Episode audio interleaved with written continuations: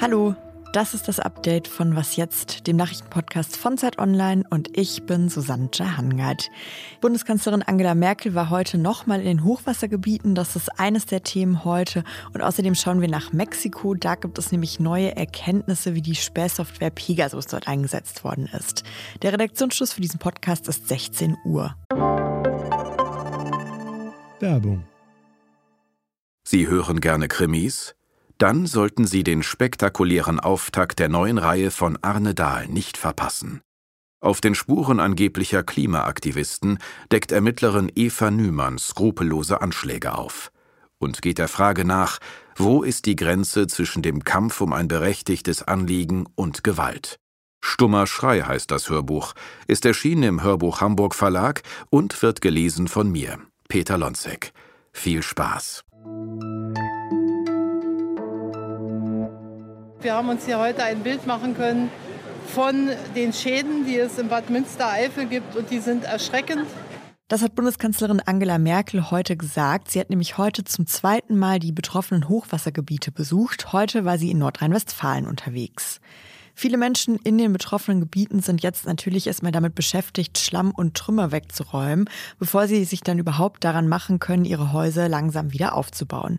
Merkel hat diesen Menschen heute Hilfen versprochen. Wir werden morgen im Kabinett in Berlin ein Programm auflegen, wo es um finanzielle Hilfe geht. Die soll dann schnell und unbürokratisch ausgezahlt werden, sagte Merkel heute. Ihren Besuch hat sie nicht alleine gemacht, sondern auch Armin Laschet, Ministerpräsident von Nordrhein-Westfalen und Kanzlerkandidat der Union, war auch dabei und er hat heute gesagt, wir müssen alles tun gegen den Klimawandel hier bei uns in der Region, bundesweit, europaweit, aber vor allem global. Es ist eine Katastrophe, die menschengemacht ist und wir können alles dafür tun, dass sie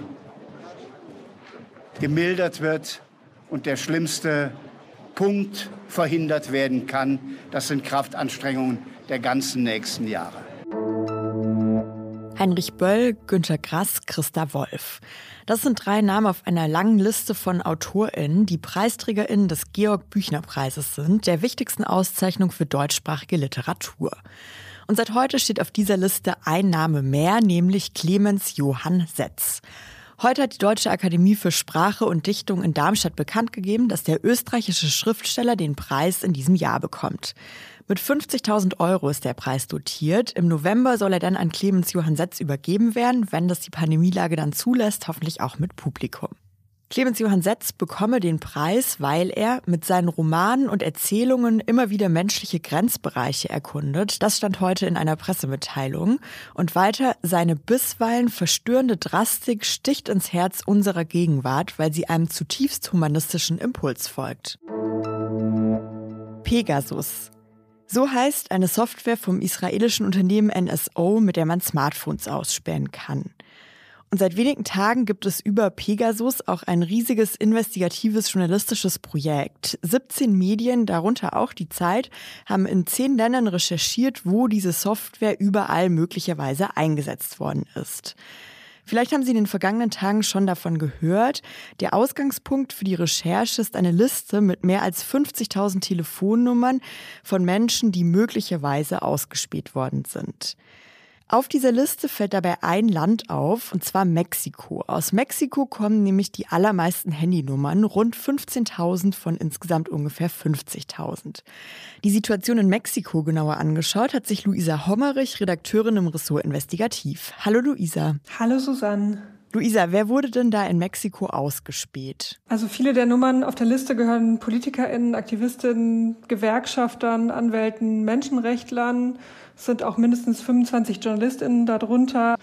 Und ein Cluster, was auch heraussticht, ist das Umfeld des aktuellen Präsidenten, nämlich Andrés Manuel López Obrador, genannt AMLO. Der wurde offenbar sozusagen eingekreist, als er noch Präsidentschaftskandidat war. Also 50 Menschen aus seinem Umfeld stehen auf dieser Liste. Also offenbar wollte da jemand belastendes Material über ihn als Konkurrenten sammeln, als er noch kandidiert hat. Jetzt ist Mexiko ja kein autoritäres Regime, also kein Staat, von dem man vielleicht klassischerweise erwarten würde, dass dort viele Menschen überwacht werden. Und deshalb kam das jetzt vielleicht auch für viele eher ein bisschen überraschend. Wie kam das denn, dass in Mexiko überhaupt so viele Menschen ausgespäht worden sind? Also Mexiko war der erste Kunde von der Firma NSO. Die haben 2011 schon dieses Pegasus-Programm gekauft. Und ähm, damals hieß es so, ja, das ist eben für den Kampf gegen die Drogenkartelle und so. Aber ähm, damals war schon bekannt, dass Soldaten eben auch in widerrechtliche Tötungen verwickelt waren, dass Menschen verschwunden sind und äh, dass Mexiko eigentlich kein verlässlicher Partner war. Und unsere Partner von der äh, Washington Post haben mit äh, dem ehemaligen Geheimdienstchef gesprochen, Guillermo Valdez Castellanos. Der beschreibt, was dann geschehen ist in Mexiko so als so einen Kontrollverlust. Also es gab einfach zu wenig staatliche Kontrollmechanismen, keine Gewaltenteilung, keine unabhängige Justiz, die den Gebrauch von so einer mächtigen Waffe kontrolliert hätte.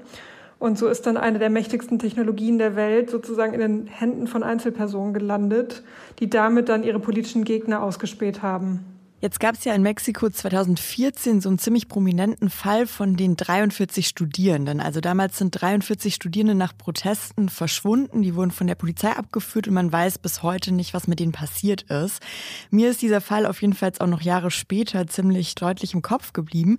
Und jetzt zeigen eure Recherchen, dass auch Angehörige von diesen 43 Studierenden offenbar ausgespäht worden sind. Was weiß man denn darüber? Genau, also über die Nacht, in denen die 43 verschwunden sind, weiß man wirklich nicht viel, außer dass Polizisten sie abgeführt haben und dass sie bis heute verschwunden sind. Und die Eltern und die Angehörigen haben danach eben Aufklärung von der Regierung gefordert, äh, sind auf die Straße gegangen, haben gesagt, lebendig habt ihr sie mitgenommen, lebendig wollen wir sie zurück. Aber der Staat hat dann offenbar mit äh, Überwachungsversuchen reagiert oder wollte sie zumindest überwachen. Das zeigt jetzt die Liste, die uns vorliegt. Und darauf finden sich eben die Nummern von Unterstützern der Angehörigen, aber auch die Eltern und Angehörigen selber. Und zwar eine Mutter, ein Onkel und ein Vater. Und das zeigt eben, dass der Staat das offenbar bedrohlich fand, dass so arme indigene Bauern aus kleinen Dörfern auf die Straße gehen und Gerechtigkeit und Transparenz fordern.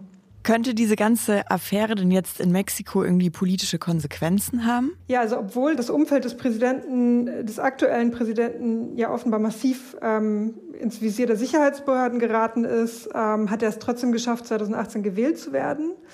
Er hat versprochen, ähm, die Entführung der 43 Studenten aufzuklären und gegen Korruption vorzugehen. Zu ähm, der Tatsache, dass sein eigenes Umfeld ins Visier geraten ist, hat er sich noch nicht geäußert. Da muss man jetzt gucken, was der Tag bringt und ob er da irgendwelche Reformen ankündigt. Ja, vielen Dank, Luisa. Vielen Dank, Susanne. Was noch? Es gibt ja immer wieder traurige Nachrichten von aussterbenden Tierarten und so eine habe ich jetzt auch, aber eine mit Happy End. In Kasachstan lebt eine besondere Antilopenart, die Saiga-Antilopen. Die sind sowieso selten und viele von diesen Antilopen sind 2015 schwer erkrankt durch ein mutiertes Bakterium. Tatsächlich sind dann 2015 ungefähr 90 Prozent der Tiere daran gestorben. Naturschützer haben damals befürchtet, dass diese Krankheit das Ende für die Tiere bedeuten würde und die aussterben werden. Aber jetzt gibt's eine gute Nachricht. Die Saiga-Antilopen haben einen Babyboom erlebt. Das ist also das Happy End, was ich gerade schon versprochen habe. Die Population hat sich erstaunlich gut erholt und es gibt wieder deutlich mehr Antilopen als noch vor sechs Jahren. Tatsächlich kann man sich darüber aber wohl nur vorläufig freuen, denn auch wenn das Bakterium jetzt erstmal besiegt ist, dann drohen den Antilopen weiterhin noch andere Gefahren. Einmal wird ihr Lebensraum immer kleiner und dann werden sie auch von Wilderern gejagt. Die wollen ihr Fleisch oder ihr Horn, das in der traditionellen chinesischen Medizin besonders begehrt ist. Also, wir können nur hoffen, dass die Antilopen sich weiterhin so gut fortpflanzen und damit schneller sind als die Gefahren. Und das war's mit dem Update für heute. Wie immer gibt's uns morgen früh wieder ab 6 Uhr dann mit meiner Kollegin Pia Rauschenberger. Ich bin Susanne Hangard und ich wünsche Ihnen einen schönen Abend. Bis bald. Das war ein großes Rätsel, wie so verschiedene Leaks an die Öffentlichkeit geraten sind, nämlich so Privatgespräche mit der Frau des Präsidenten, die er geführt hat, ähm, die dann an die Presse geleakt wurden. Und man hat sich immer gefragt, woher kommt das denn? Und jetzt äh, haben wir eben einen Hinweis darauf, ja, das könnte einfach sein, weil das Telefon seiner Frau mit dieser Software befallen war.